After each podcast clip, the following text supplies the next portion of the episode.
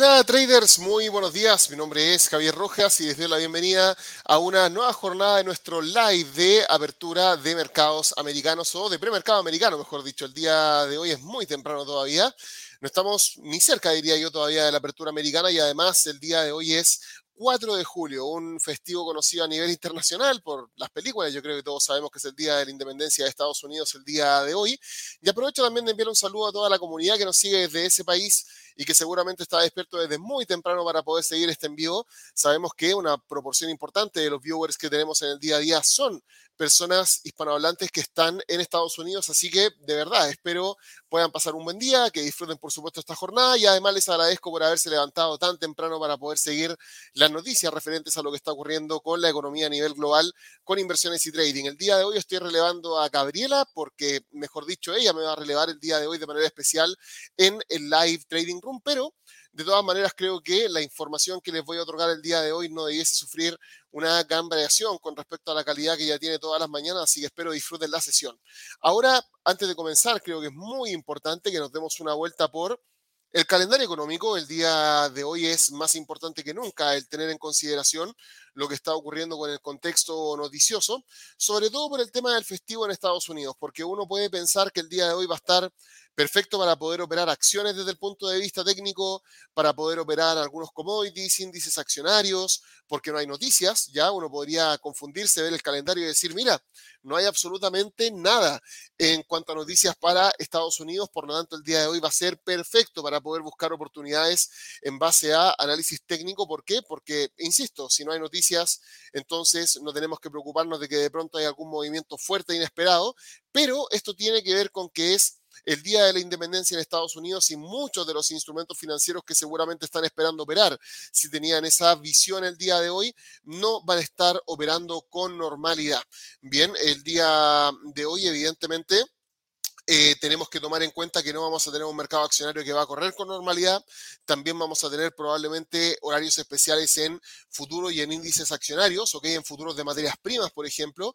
El día de hoy es un día importante eh, para que se pongan en contacto con sus brokers y les consulten cuáles van a ser los horarios especiales, cuáles van a ser los instrumentos que van a estar cerrados a las 24 horas del día de hoy. Más que nada para que no vayan a cometer el error típico que se comete en algunas ocasiones en estos festivos, que es, por ejemplo, hacer un trade en el petróleo o en el oro no darse cuenta de que el día de hoy seguramente su broker tiene algún horario especial y después de eso, antes del mediodía o pasadito el mediodía, están cerrados hasta el día siguiente. Entonces, para que no se lleven esa mala experiencia, creo que no es un mal día para tomar el correo electrónico o el teléfono, contactar a su broker y consultar sobre cuáles van a ser los horarios especiales. Entonces, habiendo dicho esto, ¿qué es lo que se nos viene para el día de hoy? Bueno, no mucho. Durante la sesión overnight hemos tenido inflación eh, mensual en Suiza, eh, apareció un 0,5%, se esperaba un 0,3, es eh, un número mayor al que se esperaba, ¿ok? Por lo tanto, el, por ejemplo, dólar en contra del franco suizo durante la sesión overnight pudo haber tenido algo de volatilidad y de hecho tuvo algo de volatilidad. Fíjense en el movimiento que tuvimos en este segmento. Sin embargo, esa volatilidad realmente no ha sido muy alta. ¿Por qué? Porque, claro, el día de hoy el mercado sabe que es un día festivo. Sabemos que el día de hoy, durante el resto de la jornada, el dólar debiese mantenerse relativamente tranquilo y cayó en su momento el dólar en contra del franco suizo unos 30 puntos. ¿Por qué cayó 30 puntos? Bueno, porque el dólar americano, por supuesto, se mantiene estable. El franco suizo, frente a la expectativa de que se apliquen políticas monetarias restrictivas más fuertes, termina generando una caída eh, como esta en la paridad, porque el franco suizo se fortalece con mayores expectativas de alza de tasas de interés. Y si ya vienen subiendo las tasas de interés en Suiza, por la presión inflacionaria y ahora la inflación superó las expectativas, pues bueno, podría ser un poco peor incluso. Por otro lado, tuvimos también comparecencia de Valls, de Nagel también, ambos del BUBA alemán. En general, esto no ha causado un gran impacto a nivel eh, financiero en el mercado. Y para el resto del día, ¿qué es lo que tenemos? Encuesta del Banco de Canadá sobre perspectivas empresariales. Esto puede hablarnos un poco acerca de la confianza que tiene el mercado. También tenemos comparecencia de Eldenson, eh, Elderson, discúlpenme, de Mauderer del BUBA alemán, de Butch y de Guindos. Bien, el vicepresidente del Banco Central Europeo. En general, estas declaraciones no creo que tengan mucho impacto en el mercado. No son presidentes de bancos centrales, sobre todo las del BU alemán, que en realidad no tienen mucho impacto en las decisiones que después va tomando el Banco Central Europeo. Y seguramente las declaraciones más importantes que tenemos durante el día son las declaraciones de De Guindos. Sin embargo, en general tengo expectativas muy limitadas con respecto al impacto que esto vaya a tener, porque creo que Christine Lagarde en sus últimas declaraciones nos ha dejado muy, muy claro eh, lo que espera, por supuesto, para el futuro del Banco Central Europeo junto al resto del Comité de Política Monetaria del Banco Central Europeo. Y por ahora no tengo expectativas de que existan grandes cambios con respecto a eh, lo que va a pasar con estas declaraciones. Durante el día creo que vamos a tener un día muy técnico. Además de eso, creo que vamos a tener un día eh, muy marcado por la falta de volatilidad. Bien, por ende, aquellos que tengan eh, expectativas de volatilidad alta el día de hoy, por supuesto, eh, por favor, les pido limiten esa expectativa porque van a haber mercados que van a estar abiertos, pero seguramente sin muchas personas que lo operen en comparación a un día normal, porque como les decía hace un rato, el mercado americano el día de hoy va a estar de festivo, así que cuando abra eh, la sesión estadounidense no va a abrir como todos los días, no vamos a tener movimientos en el mercado accionario, vamos a tener movimientos limitados en el mercado de índices, limitados en el mercado de commodities y por ende va a haber, por supuesto, un impacto transversal en prácticamente todo el mercado en lo que a volatilidad esperada respecta. Bien, ahora, van a haber mercados que no se van a ver alterados por lo que va a pasar el día de hoy con el festivo en Estados Unidos.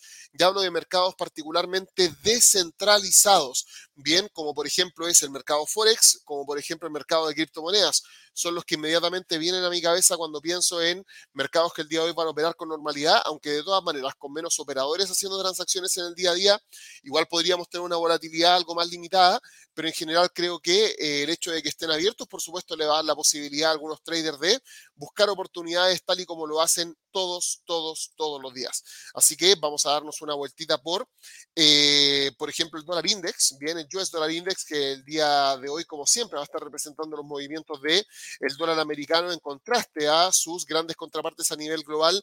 Y como ustedes pueden apreciar aquí, estamos viendo un movimiento bajista el día de hoy en el US dólar index, sin embargo, con una volatilidad muy limitada. No hay una volatilidad alta el día de hoy, creo que va a ser la tónica del día. Y de todas maneras, aquí se puede ver el reflejo de lo que está pasando con el dólar a nivel mundial con respecto a sus contrapartes principales. En este momento, al parecer, las contrapartes principales del de, dólar americano están teniendo algo de ventaja en contraste a la moneda norteamericana, pero de todas maneras creo que eh, la tendencia alcista prevalece. en este instante creo que podrían haber caídas, por supuesto, relacionadas con que solamente nos hemos enterado de noticias provenientes de Europa y Asia. Esas noticias por ahora apoyan el que se siga aplicando política monetaria restrictiva en países como Suiza o en continentes como Europa. Así que por el momento, a pesar de que desde luego el dólar americano sigue teniendo mucha potencia, hemos visto estas correcciones, se ha topado, eso sí, con un nivel de soporte en torno al punto pivot en un contexto semanal, muy cerca del 104,80 y me parece que esta zona de soporte podría aguantar muy bien los embates bajistas del precio creo que el día de hoy hay buenas probabilidades de que de aquí el precio comience a corregir hacia arriba nuevamente, aunque de nuevo creo que podría tener una fuerza bastante limitada por el hecho de que es festivo a pesar de que el mercado va a estar abierto. En este momento creo que eh, el precio podría buscar la zona de 105,13.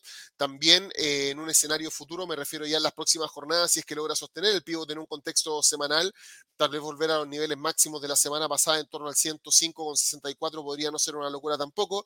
Y por el momento me parece sigue habiendo una expectativa alcista fuerte en el US Dollar Index y me parece que esto desde luego podría también eh, gatillar movimientos alcistas conforme vaya pasando la sesión porque como les decía, ya se enfrentó a un nivel de soporte bastante, bastante importante, así que le vamos a estar dando algunas vueltas, como les decía, durante esta mañana.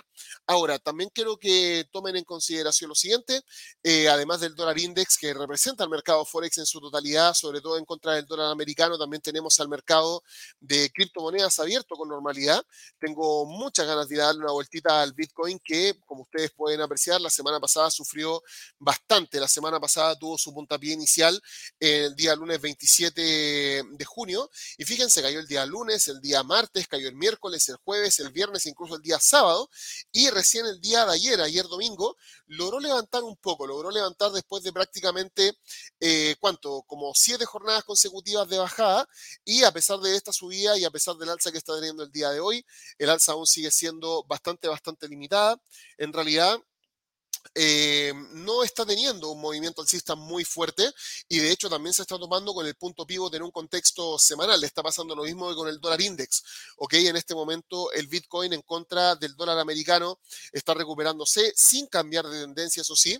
De hecho, si ustedes se fijan, aquí hay una línea de tendencia que pueden desplegar con los picos de los últimos días y se van a dar cuenta de que aquí hay una línea de tendencia de corto plazo. Está el punto pivot en un contexto semanal. Un poquitito más arriba también está la zona de resistencia marcada por los 20.000 y si bien el día de hoy me parece no hay muchas noticias y seguramente el mercado no se torne muy volátil, tampoco el Bitcoin tiene grandes noticias que le permitan el conseguir un breakout alcista. A mí por lo menos me parece, estamos frente a una zona de resistencia muy potente desde que el mercado podría intentar corregir hacia abajo nuevamente y me parece que los primeros targets podrían ser los precios de apertura del día de hoy en torno al 19.284, luego de eso los mínimos semanales en torno al 19.000 y después de eso los mínimos de la semana pasada muy cerca de la zona de 18.500, creo que podrían ser targets muy interesantes también, pero por ahora, de nuevo, no me parece que estemos frente a un escenario alcista potente, sino más bien frente a un escenario de corrección después de siete caídas consecutivas, un festivo además que apoya el hacer transacciones en mercados eh, no centralizados como es Forex y el mercado de criptomonedas, y por el momento creo que este activo se puede mantener cayendo eh, a pesar de la recuperación que ha tenido el día de hoy, sobre todo por las resistencias que se están alcanzando. Ahora, otra forma de hacerle frente a un día festivo como el día de hoy es el buscar alternativas de trading que no tengan necesariamente que ver con el mercado americano. Y aquí me refiero derechamente al A50, ¿ok? Que no sé si han venido siguiendo el cierre de la sesión americana, bien, que yo estoy haciendo todos los días en la tarde, bien, pero he mencionado aquí en varias ocasiones al China A50, que es una suerte de Standard Poor's, estado, em, una suerte, de estado de Standard Poor's chino, viene es un índice que aglomera a compañías muy importantes eh, de la economía china, bien, y como ustedes saben, hace algún tiempo ya, vienen retirando eh, en el mercado las restricciones que en algún punto estaba poniendo el Popular Bank of China, que vendría siendo el Banco Central de China, sumado al gobierno chino, que también venía aplicando restricciones importantes a empresas de alta capitalización bursátil, que estaban abarcando muchas industrias y muchos mercados y que al mismo tiempo estaban viendo cómo eh, se comenzaban a expandir demasiado y comenzaban a tomar ciertas características monopólicas a los ojos de los reguladores chinos. Y bueno, esto ha gatillado una caída eh, gracias a las restricciones monetarias, a las restricciones también políticas y fiscales que se han venido aplicando últimamente, eh, ha generado una caída tremenda que duró más de un año.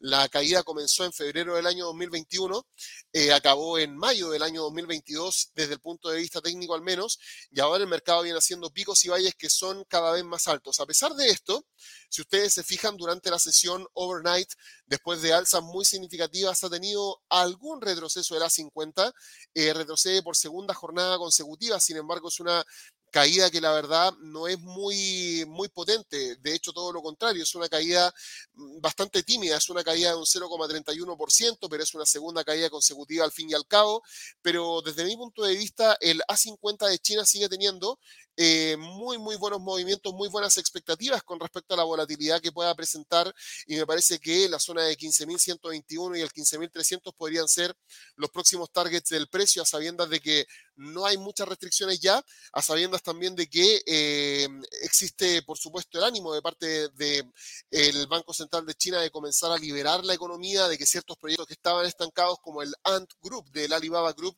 comiencen a avanzar un poco mejor. Así que yo por lo menos con el A50 sigo teniendo muy buenas expectativas en cuanto a movimientos. Ahora, aprovecho también a ustedes de consultarles y de poner sobre la mesa el tema de China. Acabamos de poner una encuesta dentro del chat donde estamos preguntando qué es lo que piensan de la 50, que es uno de los pocos índices a nivel mundial que en este momento mantienen expectativas de movimiento alcista. ¿Creen ustedes que con este eh, movimiento bajista que estamos eh, presenciando ahora sea el fin del boom del índice? La alternativa A es, claro que sí, se veía venir. La alternativa B es, no, va a seguir subiendo. Y la alternativa C es, no me gustan operar activos chinos, que es una decisión que he visto han tomado varios operadores después de todas las restricciones que se aplicaron durante el año 2021 y que también incluso mantuvieron presionado a inicios del 2022 al mercado accionario chino. Por ahora el 14% se la juega porque sí, se veía venir, el 29% se la juega porque va a seguir subiendo el mercado chino y el 57% 30%, que es un porcentaje no menor, dice, no me gusta operar activos chinos, pero bueno, ahí les dejo la encuesta para que puedan participar, para que nos puedan dejar su opinión, como siempre es muy valiosa, a mí me gusta tomarle la temperatura al mercado todos los días con este tipo de encuestas y espero por supuesto nos puedan decir qué es lo que piensan de la economía china que viene de un periodo muy restrictivo, de un periodo bajista muy extenso y que comienza a recuperar terreno después de muchísimo tiempo y que por ahora, al parecer, mantiene a muchos operadores tomando una postura respetuosa con respecto a el mercado chino, porque al parecer a más de un 50% no le gusta operar activos chinos y estoy casi seguro de que eso debe ser por las restricciones que se han venido aplicando a lo largo del último año, pero el A50 creo que es una alternativa interesante a considerar el día de hoy, sobre todo evaluando eh, como les decía hace un rato, el tema de eh, el tema el tema de que en Estados Unidos es festivo y que seguramente algo del volumen que se pierde el día de hoy pueda ir a terminar a este activo que fíjense a pesar de la caída ha tenido un rebote extraordinario el día de hoy y un rebote muy muy bueno. Ahora, antes de seguir adelante, también aprovecho la oportunidad de recordarles que si ya participaron de la encuesta, les gusta el contenido que están viendo el día de hoy y les está ayudando este seminario a partir del día, no se olviden de dejarnos un like, de suscribirse y activar la campanita para que de ese modo puedan recibir notificaciones cada vez que iniciemos un nuevo video.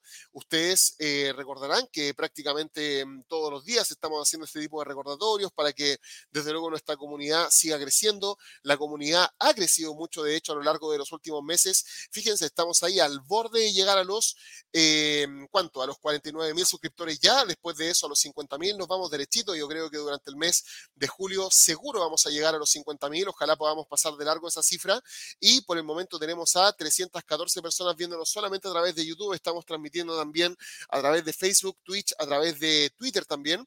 Así que espero que nos puedan seguir también en nuestras redes sociales y se puedan suscribir y activar la campanita porque este no es el único live que hacemos durante el día. Hacemos por lo menos uno más durante la tarde y dependiendo de la carga noticiosa, a veces hasta dos seminarios podríamos estar haciendo además de este que hacemos en la mañana.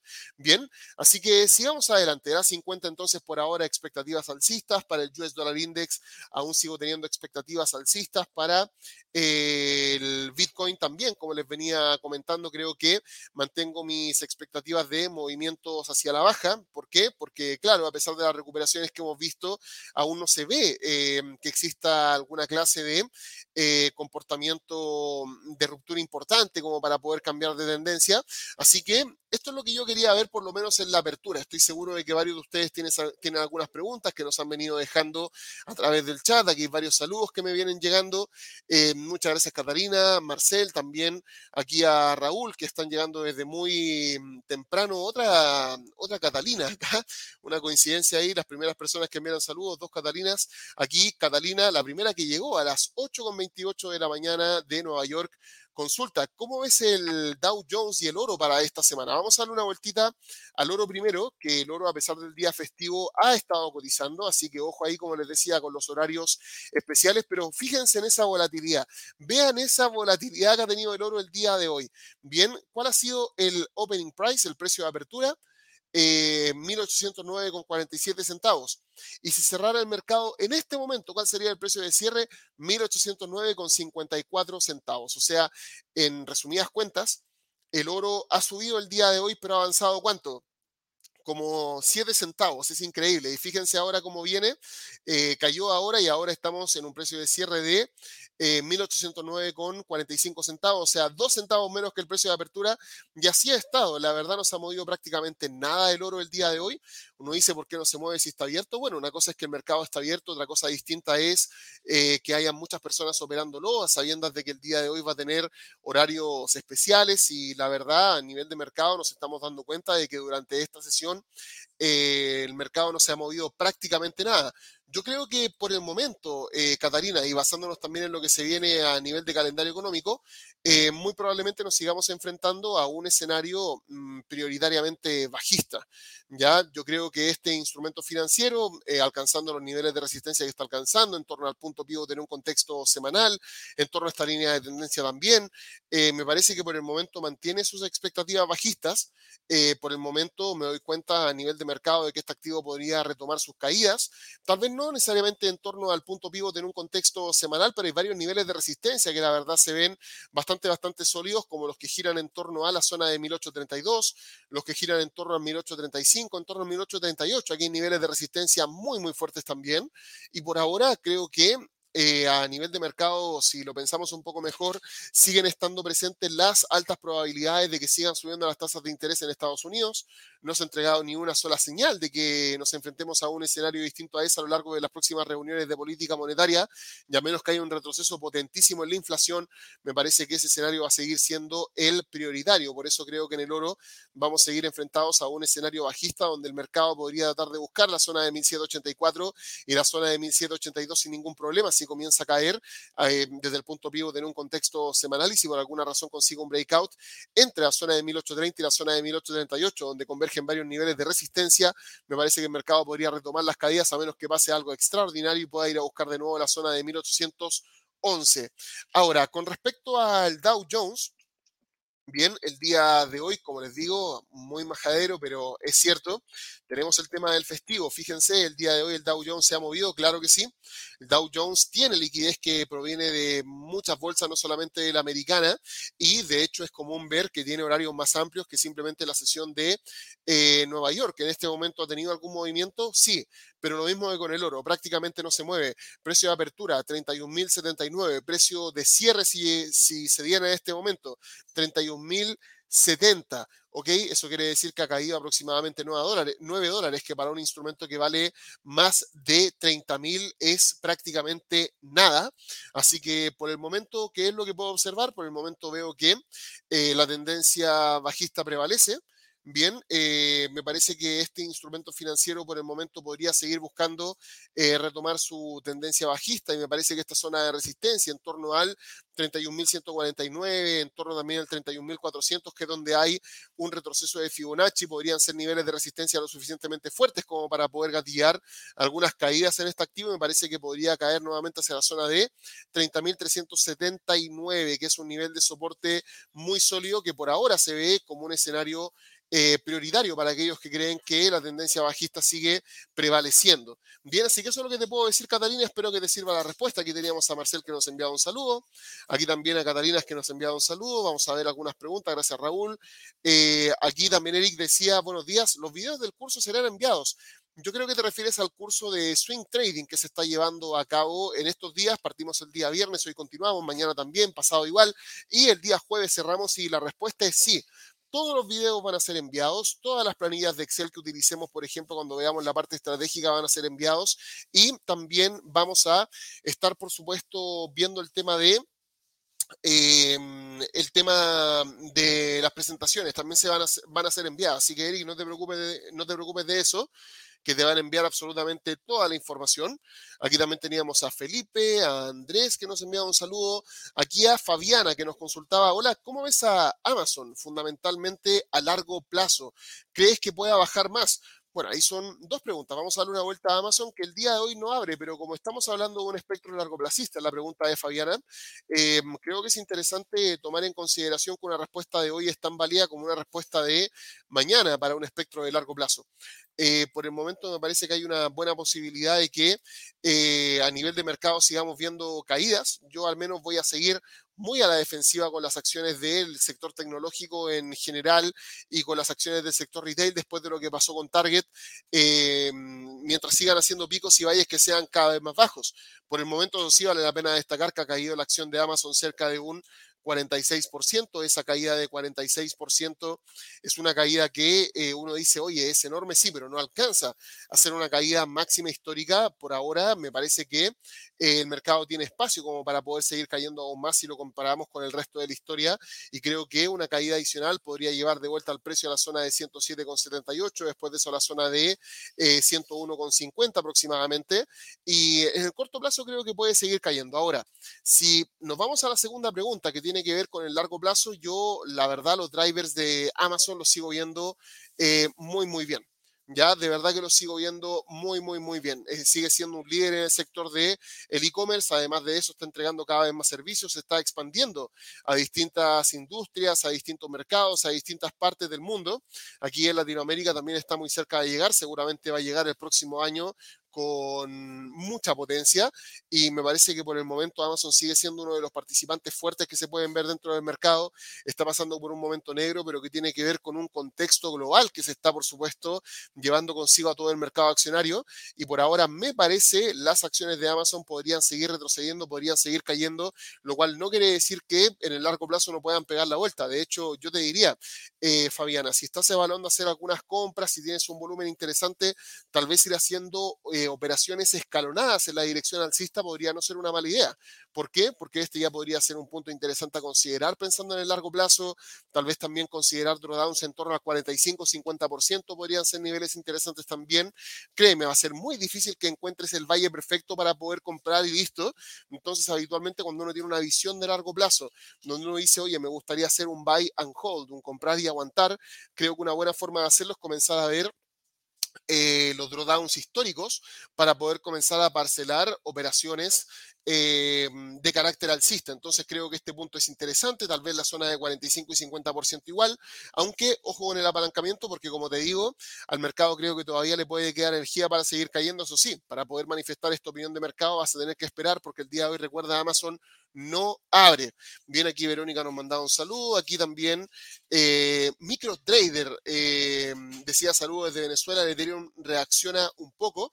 Vamos a darle una vuelta al Ethereum. El día de hoy va a estar interesante darle una vuelta a este tipo de activos financieros. ¿Por qué?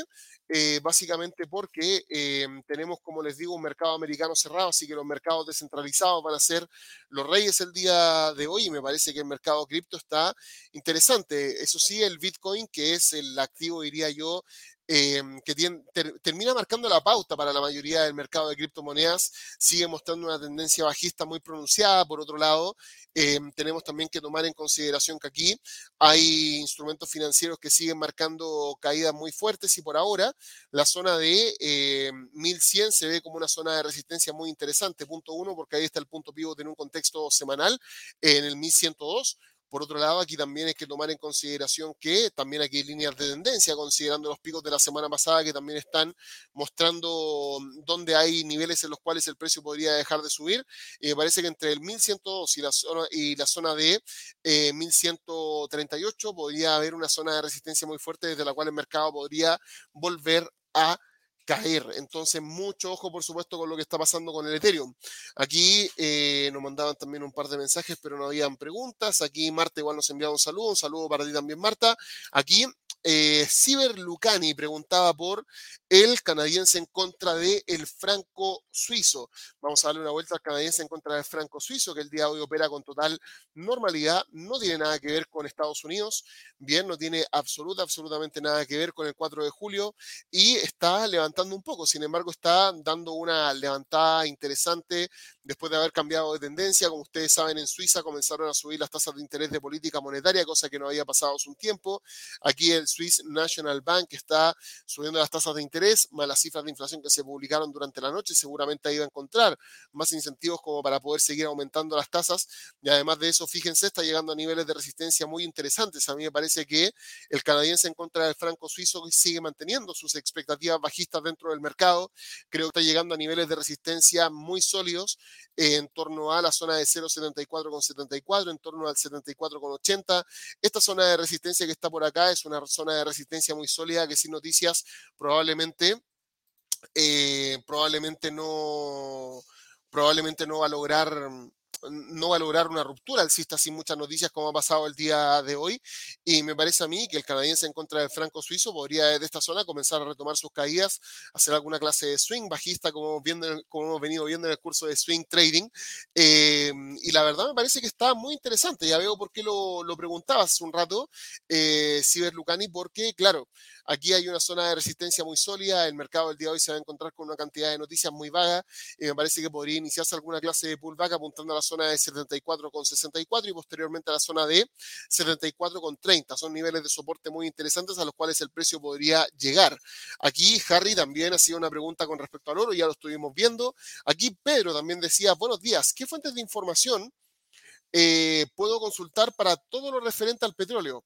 Bueno, para todo lo referente es complicado que solamente se pueda resumir en una sola fuente de información, ¿ya? Eh, pero hay un par de páginas web que se me ocurren, ¿ya? La primera de todas es la página web de la OPEC, ¿ya? Eh, esta página web tiene las publicaciones y el detalle de las reuniones de los países que son parte de la Organización de Países Exportadores de Petróleo, ya OPEC o OPEP también se conoce en algunos países a esta organización. Ahí te dejo esta información. Creo que también te puede servir bastante el Atlas of Economic Complexity eh, de la Universidad de Harvard, que básicamente habla acerca de los países que exportan e importan eh, por productos, por socio comercial. Aquí puedes ver cuáles son los que más participan dentro de la, industria petrolera. Y me parece que también en nuestro calendario económico vas a poder mantenerte al día con las noticias del petróleo, porque cuando aparecen las noticias el día miércoles con respecto a los inventarios de la Energy Information Administration, con respecto a los de la API, también aquí por supuesto van a poder encontrar la información. Así que eso es lo que te puedo decir. ¿Ya? Eso es lo que te puedo decir, tres eh, secciones en las cuales creo que puedes encontrar buena información. Aquí Donny nos preguntaba por el oro, ya lo estuvimos viendo. Aquí también Miguel preguntaba, ¿crees que afectará en eventual recesión al China A50 si hay una recesión a nivel global? Por supuesto que sí. ¿Ya se hay una recesión a nivel global? Por supuesto que sí. A mí me parece que podría ser una, eh, un evento importante para aquellos que, por supuesto, vienen siguiendo a las 50, pero por ahora lo que se ve es que a nivel mundial el crecimiento es firme, no se ve una recesión mundial, se ve que hay eh, algunos países que están presentando algunas señales de recesión, pero por ahora no se ve. Y con respecto a las 50, bueno, me he dado cuenta de que hay varios opinando dentro de la encuesta. Por el momento eh, seguimos consultando ahí a través del chat si es que es el fin del boom del índice chino de la 50, que el día ha tenido algunas correcciones, pero no muy graves. Desde mi punto de vista sigue siendo una tendencia alcista a la que nos enfrentamos con el A50. Sin embargo, les aprovecho de preguntar qué es lo que piensan que va a pasar con el A50. ¿Es el fin del boom del índice? El 23% dice claro que sí, se veía venir. El 30% dice no, va a seguir subiendo.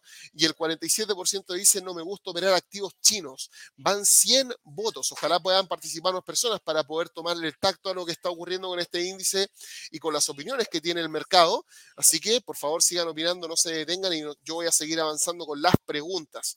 Bien. Aquí también eh, Juan Carlos nos deja un saludo, un saludo para ti. Aquí Catalina nos daba las gracias, seguramente es porque fue la primera persona a la cual estuvimos enviando una respuesta. Aquí teníamos a Vanessa que preguntaba por el Standard Poor's y el WTI. Bien, vamos a dar una vueltita al SPX 500, al Standard Poor's como ustedes pueden apreciar aquí, sigue mostrando un comportamiento bajista, me parece a mí. En este momento el Standard Poor's no está logrando eh, un cambio de sesgo. Bien, el día de hoy, al igual que con el Dow Jones, que fue el primer instrumento financiero que vimos cuando comenzamos a responder preguntas, sigue mostrando una volatilidad muy vaga y además de eso alcanzando una zona de resistencia muy potente, como es la zona de 3.837. Y además de eso hay que tomar en cuenta que aquí hay un nivel de resistencia interesante en torno al eh, 3.900 1916, en torno al 3935, en torno también a esta línea de tendencia. Por el momento sigo observando que eh, sigue habiendo una línea de tendencia bajista aquí muy marcada y los fundamentales también apoyan el que a nivel de mercado sigamos viendo un escenario bajista y me parece que si el pivot aguanta bien podría apuntar a los mínimos de la semana anterior y muy cerca del S1 también, muy cerca del 3742.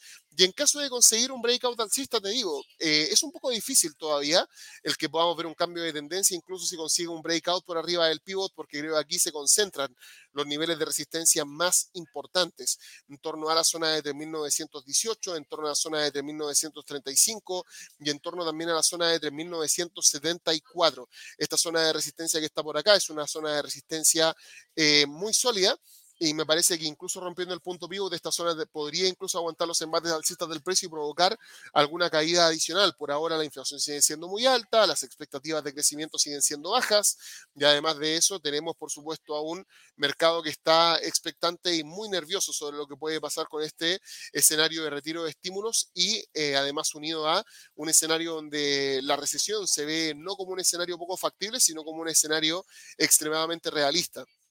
Además de eso, si nos vamos a dar una vueltita por el eh, US Oil, Vamos a ver que el día de hoy está pasando algo muy parecido a lo que está pasando con el oro.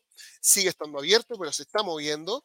Ahora, eh, definitivamente con las rupturas que logró la semana pasada, comienza a consolidar el hecho de que está operando en un escenario bajista. Y fíjate, aquí se está acercando a niveles de resistencia muy importantes. Niveles de resistencia marcados por esta línea de tendencia bajista, con los picos alcanzados el 14 de junio y con el pico alcanzado el 24 de junio, que son picos que muestran una pendiente bajista y además la antigua línea de soporte de la línea de tendencia alcista se tiende a ver aquí también como una convergencia eh, con esta otra línea de tendencia. Por el momento sigo pensando que hay buenas probabilidades de que a nivel de mercado tengamos un escenario bajista en cuanto a movimientos de mercado. Creo que la zona de resistencia en torno a la zona de 110, 111 podría ser una zona de resistencia muy fuerte desde la cual el mercado podría retomar sus caídas y el 109.02 el 109.02 y la zona de 106.97 podrían ser niveles de soporte muy interesantes a tomar en consideración en caso de que el mercado comience a caer, pero en serio, veo muy, muy poco probable que consiga un breakout alcista, sobre todo el día de hoy. Ya, si mañana tenemos algún fundamental relacionado con los inventarios de la API, podrían cambiar un poco las cosas, pero por ahora creo que existe una buena posibilidad de que a nivel de mercado sigamos viendo eh, caídas dentro del precio. Aquí, por otro lado, teníamos una pregunta de parte de Marta que preguntaba por Moderna. Vamos a dar una vuelta a Moderna. Moderna que la verdad eh, durante el último tiempo no la ha venido pasando muy bien. Ha hecho un esfuerzo enorme, eso sí, por repuntar y cambiar su sesgo actual.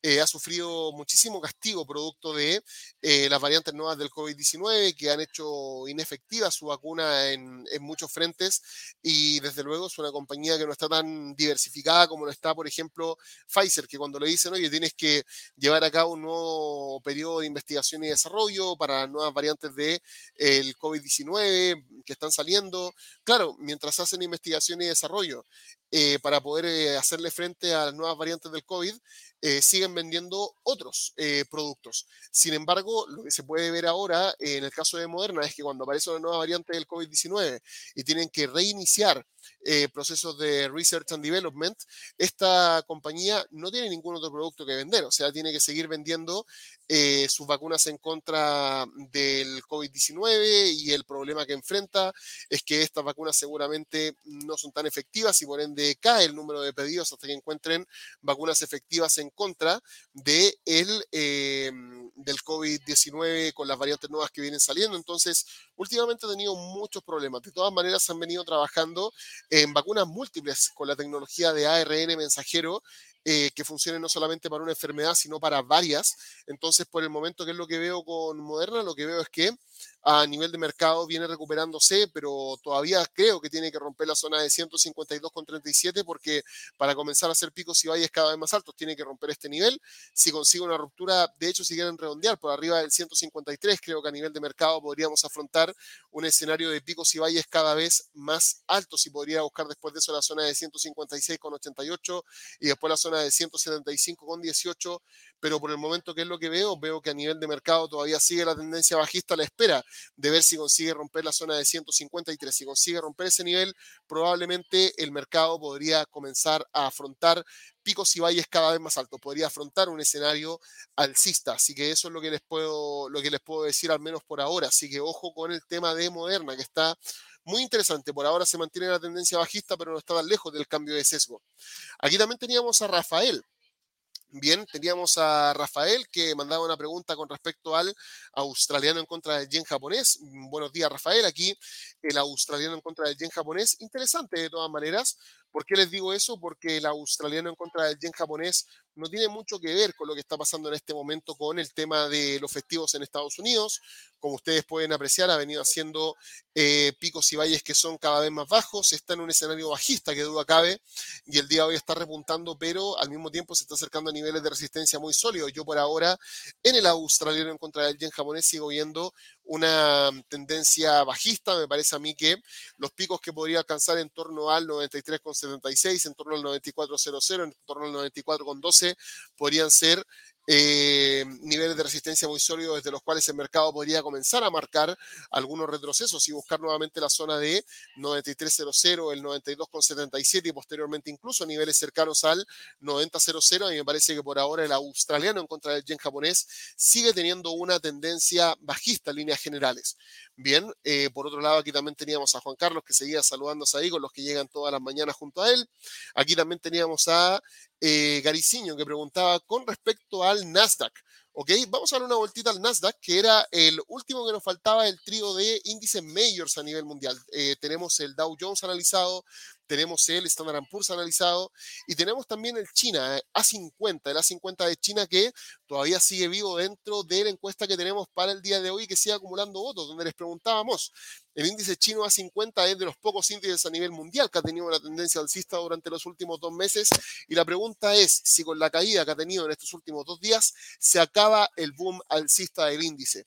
Por ahora el 24% se la juega porque sí, este es el fin de eh, la tendencia alcista y se veía venir, el 28% dice no, esto va a seguir subiendo y el 48% dice no me gusta operar activos chinos y por lo tanto me quedo fuera por ahora probablemente lo que nos están queriendo decir ahí.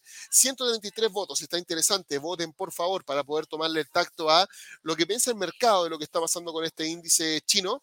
Mientras tanto yo me voy a dar una vuelta por el Nasdaq que desde luego lo vamos a estar analizando el día de hoy como todos los días. Como ustedes pueden apreciar aquí, es más o menos la misma lectura de la que hemos venido dando en los otros índices accionarios. Me parece que la tendencia bajista en el Nasdaq sigue prevaleciendo. Por el momento no tengo grandes expectativas de que consiga un cambio de tendencia o una ruptura clave. Por ejemplo, ahora la zona de resistencia en torno a 11.731 me parece es una zona de resistencia muy sólida. No va a ser fácil conseguir un breakout por arriba de ese nivel. Recuerda que el día de hoy es festivo, probablemente vas a tener eh, horarios especiales, por ende, mucho cuidado si lo vas a operar el día de hoy. Pero a mí me parece al menos que eh, con las noticias que se han venido publicando, hay buenas posibilidades de que este instrumento financiero siga mostrando picos y valles cada vez más bajos. Bien, incluso si consigue romper, creo que en torno al 12.000, al 12.222, también hay niveles de resistencia muy sólidos desde los cuales el mercado podría retomar sus caídas. Y me parece a mí que el Nasdaq podría seguir retrocediendo y como te digo, aquí necesitamos un giro fundamental muy fuerte y por ahora no se ve. Ya por ahora no se ve ese giro fundamental. Por el momento lo que se puede observar es que estamos viendo una corrección alcista, pero que se siguen retirando los estímulos, sigue subiendo la inflación, siguen aumentando las expectativas de que el mercado afronte una recesión.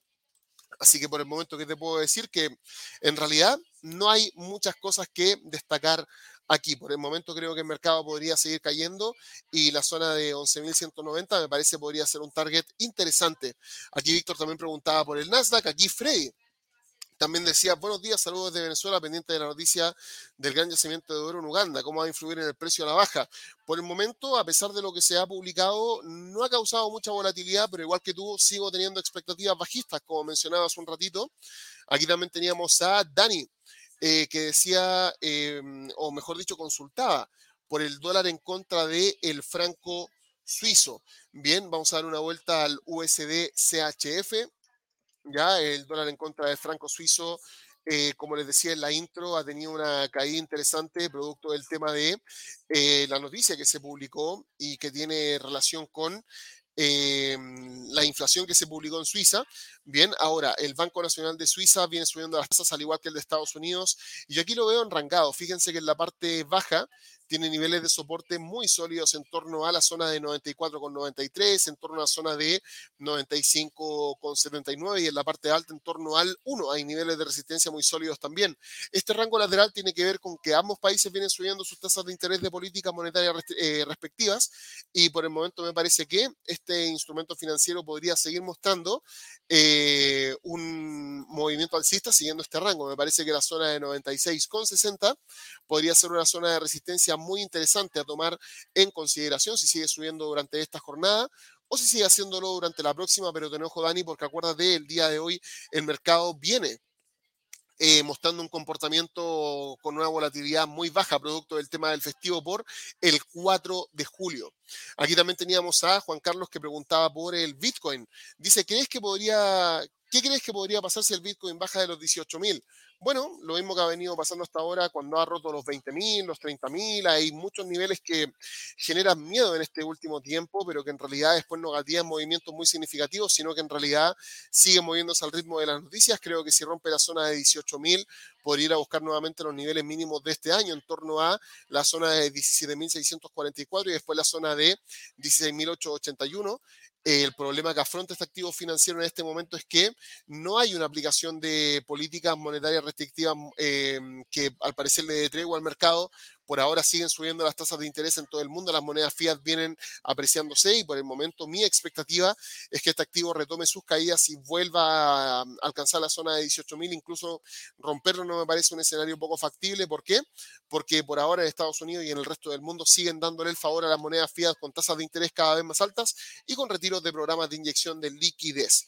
Ya aquí Naso nos dejaba una opinión de mercado con respecto al Nasdaq. Bueno, ya lo estuvimos viendo aquí.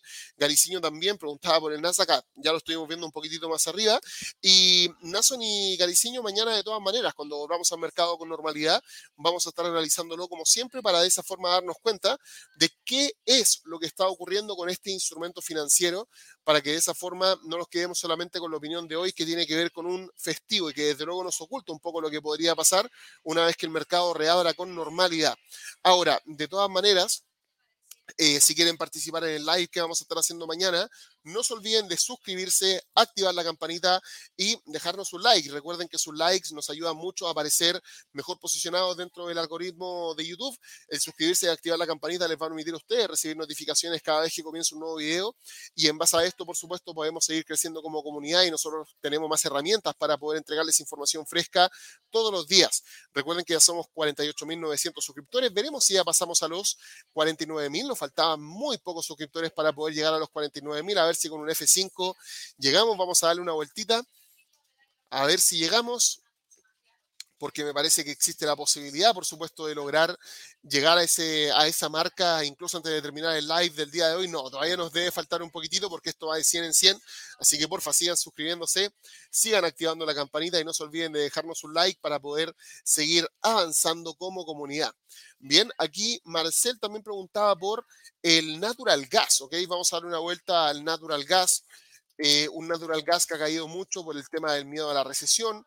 Eh, que ha caído mucho también, producto de lo que ha venido pasando últimamente con el dólar americano, que como contraparte se ha fortalecido muchísimo. Y por ahora, el natural gas, técnicamente hablando, muestra una tendencia bajista. Eso sí, yo, y lo he manifestado de manera muy pública, tengo serias dudas con respecto a por cuánto tiempo esto se podría llegar a mantener. A mí me parece que la guerra sigue estando vigente, me parece que, por supuesto, el gas ruso va a seguir eh, fluyendo de manera muy parcial a nivel mundial.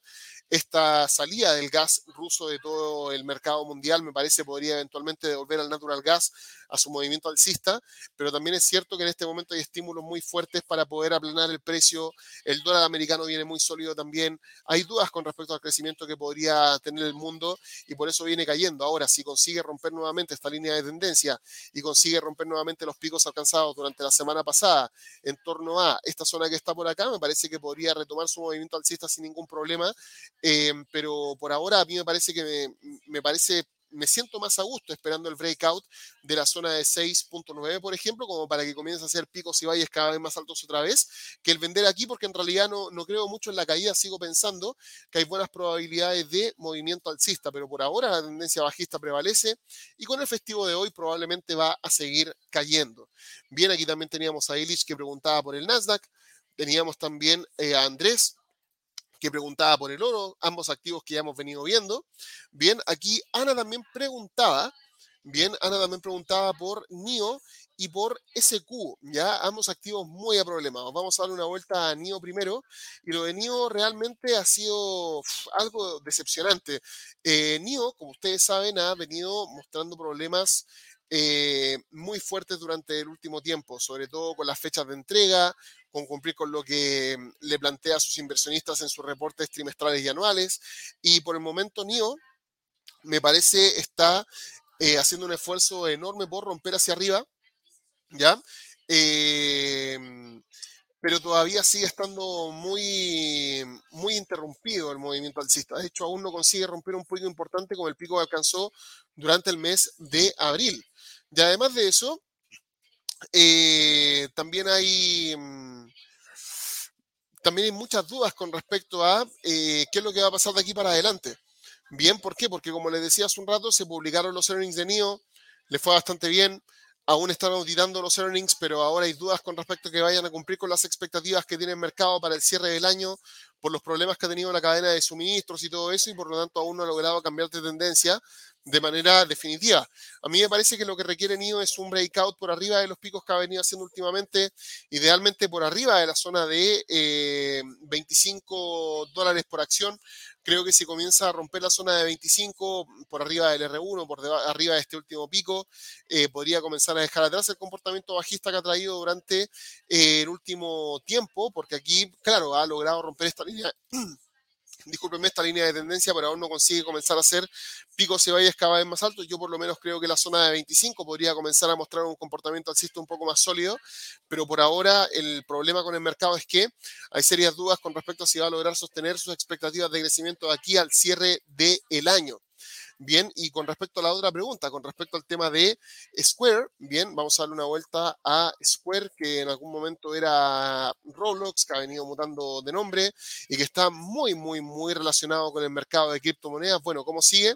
Con tendencia bajista por ahora ya con tendencia bajista por el momento a nivel de mercado viene haciendo picos y valles que son cada vez más bajos.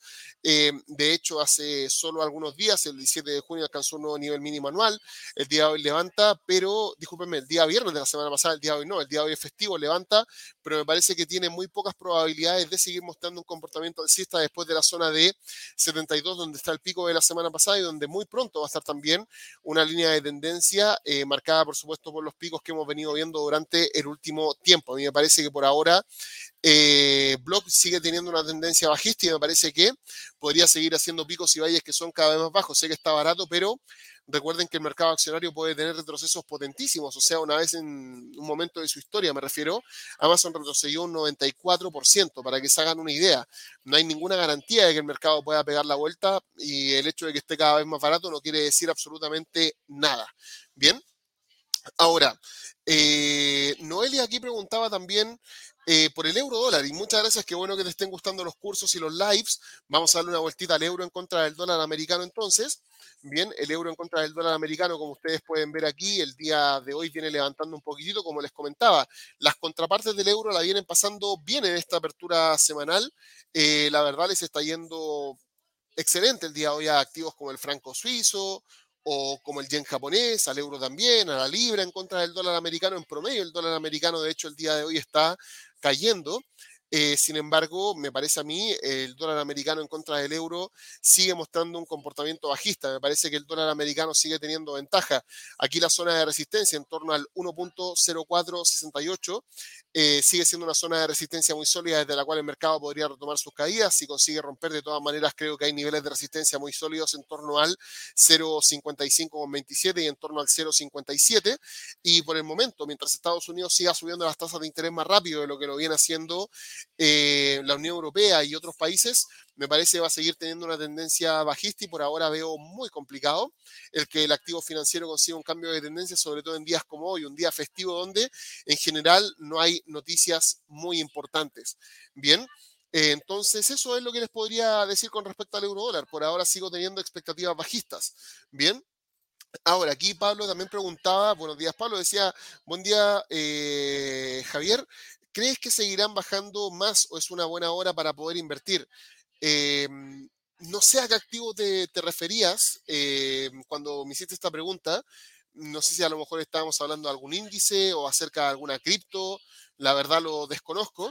Pero lo que te puedo decir es lo siguiente. Ya lo que te puedo decir es lo siguiente. Independientemente de qué es lo que esté pasando en el mercado, recuerda que las plataformas de inversión, de inversión hoy te permiten tomar posiciones en largo, o sea, comprar y verte beneficiado un movimiento alcista o en corto y verte beneficiado de operaciones que caen. ¿Por qué? Porque el entrar vendido te permite ganar cuando el mercado cae. Entonces, más allá de si el mercado alcanzó un piso o no, yo me preocuparía de cuál es la tendencia actual que está siguiendo el precio de los distintos instrumentos financieros, porque con los contratos que tienes hoy, con los derivados, puedes operar en prácticamente cualquier dirección sin ningún problema.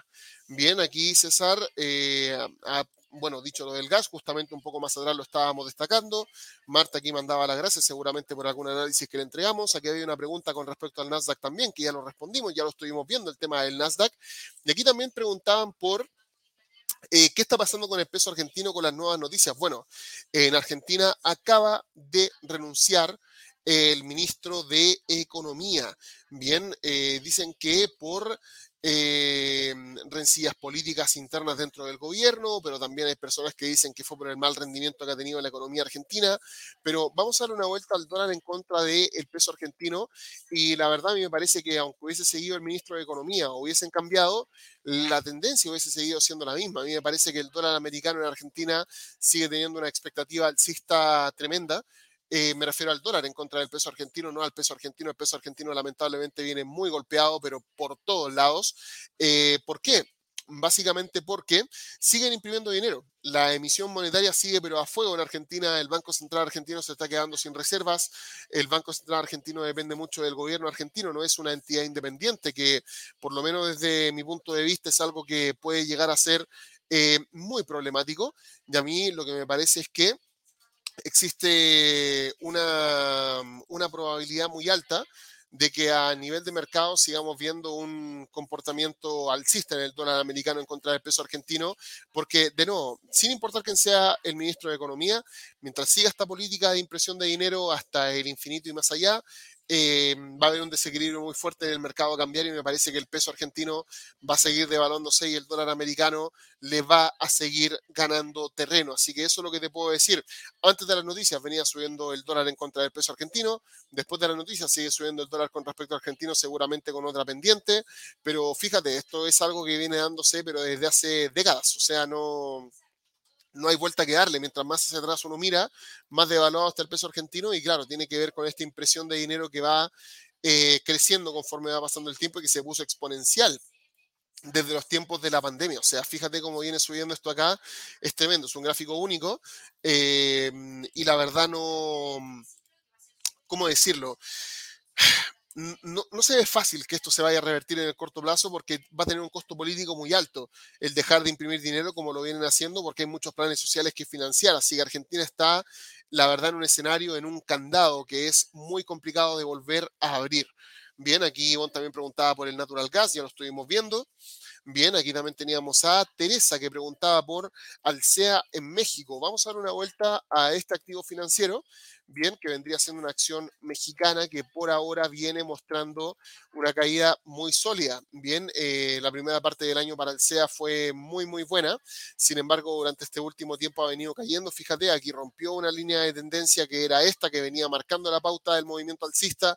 Luego de eso también rompió este valle que hizo acá y prácticamente desde el mes de mayo que viene haciendo picos y valles que son cada vez más bajos. Por el momento en Alsea creo que se mantiene la tendencia bajista con el 36.2 en la mira y por el momento me parece que en torno al 36.2 y después de eso en torno a la zona de 35.38, muy cerca de los niveles mínimos del mes de diciembre del año pasado, podría comenzar a encontrar eh, pisos interesantes. Aquí Freddy decía dejando un like, muchas gracias Freddy. Rafael también decía por el euro dólar, bueno, eh, ya lo estuvimos viendo un poquitito más atrás. Aquí también Marlex eh, nos decía darle me gusta que gratis. Oye, muchas gracias Marlex por el apoyo y lo que dice Marlex es cierto. ¿ah? Estas transmisiones a primera hora de la mañana son gratuitas. Por favor, no se les olvide apoyar este tipo de transmisiones para que podamos seguir trabajando como todos los días junto a ustedes. Eh, para poder, por supuesto, seguir apoyándonos. Déjennos un like, suscríbanse, activen la campanita. Nosotros felices de poder hacer la mayor cantidad de iniciativas gratuitas que nos sea posible posible llevar a cabo y esperamos, por supuesto, contar con su presencia en cada jornada que pasa. Bien, así que muchas gracias ahí por solicitar el like, Marlex, y ojalá la gente te pueda seguir, bien, porque lo necesitamos. Estamos a punto de llegar a los 49 mil y después de eso derechito a los 50 mil y después a ver si llegamos al botón de plata con los 100 mil suscriptores. Ya, ahora aquí MKD Digital decía, ¿qué opinas de los ETF americanos? ¿Se puede invertir a largo plazo? Absolutamente sí. De hecho, los ETF norteamericanos son muy buenos en muchos sentidos. Ahorran costos de transacciones, están diseñados para el largo plazo y además tienen un valor nominal más bajo que los futuros y los contratos cash de algunos índices. Ya, y por ejemplo, aquí hay algunos índices muy interesantes como eh, el SPX, por ejemplo, que vendría siendo, disculpa, el SPY, y a escribir el SPXL, no, el SPY, que es el ETF del Standard Poor's, que fíjate, vale 381 dólares, en largo plazo puede ser una buena alternativa. El triple Q, por ejemplo, que es el derivado del Nasdaq, también me gusta bastante, bien, y que vale apenas 282 dólares, ni parecido a los, eh, a los futuros de Nasdaq, que son carísimos, así que totalmente creo que es una muy buena alternativa. Bien, aquí también teníamos a eh, Paola, que preguntaba por Nike, Bien, eh, vamos a darle una vuelta a Nike, que últimamente ha tenido una serie de problemas con sus earnings, con China, eh, se metió ahí con algunas eh, protestas con temas relacionados con derechos humanos y la verdad los consumidores chinos se les fueron encima. Nike no ha podido dar la vuelta prácticamente desde el cierre del año anterior. Y fíjense en la caída que viene acarreando Nike, ¿eh? es una caída de aproximadamente un 44%. Ahora que uno diga, hoy está a punto de romper, no, ni de cerca. O sea, sigue ganando dinero, sigue generando ventas extraordinarias cada trimestre que pasa. Y por ahora, claro, lo que pasa es que no hay expectativas de que sus ventas crezcan de manera significativa, sino todo lo contrario. Y por el momento Nike en el corto plazo se sigue viendo muy complicado. En el largo plazo creo que podría pegar la vuelta, creo que podría comenzar a avanzar de una manera un poco más contundente. Eh, pero por otro lado, bien, por otro lado, eh, me parece a mí que me parece a mí que hay muy buenas posibilidades de que este activo financiero eh, siga cayendo por ahora, pero en el largo plazo, una vez que las condiciones de mercado mejoren un poco, creo que tiene buenas posibilidades de pegar la vuelta también. Aquí, mientras siga haciendo picos y valles cada vez más bajos, que el día viernes alcanzó un nuevo nivel mínimo anual, así que más valle que ese no puede existir, me parece que eh, va a seguir la tendencia bajista. Una vez que las condiciones mejoren, debe comenzar a romper esta línea de tendencia. Los últimos picos, por ahora, me parece a mí que necesita romper el 118, 119 hacia arriba como para poder cambiar de tendencia, y ahí las cosas podrían comenzar a salirle un poquitito mejor. Bien, ahora aquí también teníamos a Milagros que consultaba por el dólar en contra del el peso chileno. Ok, vamos a darle una vueltita al USD CLP. Bien, vamos a darle una vuelta al dólar en contra del peso chileno, que el día de hoy, fíjense, viene cayendo un poquitito. El día de hoy, día importante para Chile, día en el cual se entrega el borrador constitucional de parte de la Asamblea Constitucional que está formada en el país para poder eh, prácticamente crear de nuevo la constitución. Hay gente a la que le gusta, gente a la que no. Aquí tratamos de no inmiscuirnos mucho en política, pero lo que sí es cierto es que causa ciertos niveles de tensión, porque es un cambio. Todo lo que tenga que ver con cambios al mercado siempre lo pone un poco nervioso y en este proceso no ha sido la excepción. Está muy nervioso el mercado, ha llegado a niveles máximos históricos prácticamente. El USSLP 939 está en este momento. El día de hoy cae, pero se topa con una zona de soporte muy potente en torno a 923, 924 y creo que podría seguir mostrando un comportamiento alcista muy fuerte. Bien, así que eso es lo que les puedo decir con respecto a esa pregunta. Y chicos, por hoy tengo que parar en este punto. Yo sé que quedan un par de preguntas más, pero no muchas. Recuerden que el seminario es gratuito, acabamos de cumplir una hora y yo el día de hoy estoy alternando con Gaby porque ahora tengo que hacerle frente a algunas cosas que tengo programadas, así que tenía que parar estrictamente el día de hoy en torno a la hora. Gabriel habitualmente yo sé que se alarga un poco más y yo también me hubiese alargado el día de hoy, pero no me es posible. Y chicos, solamente les pido que antes de despedirnos estén atentos con el tema de nuestro bootcamp que se va a llevar a cabo en Ciudad de Bogotá a fines del mes de agosto.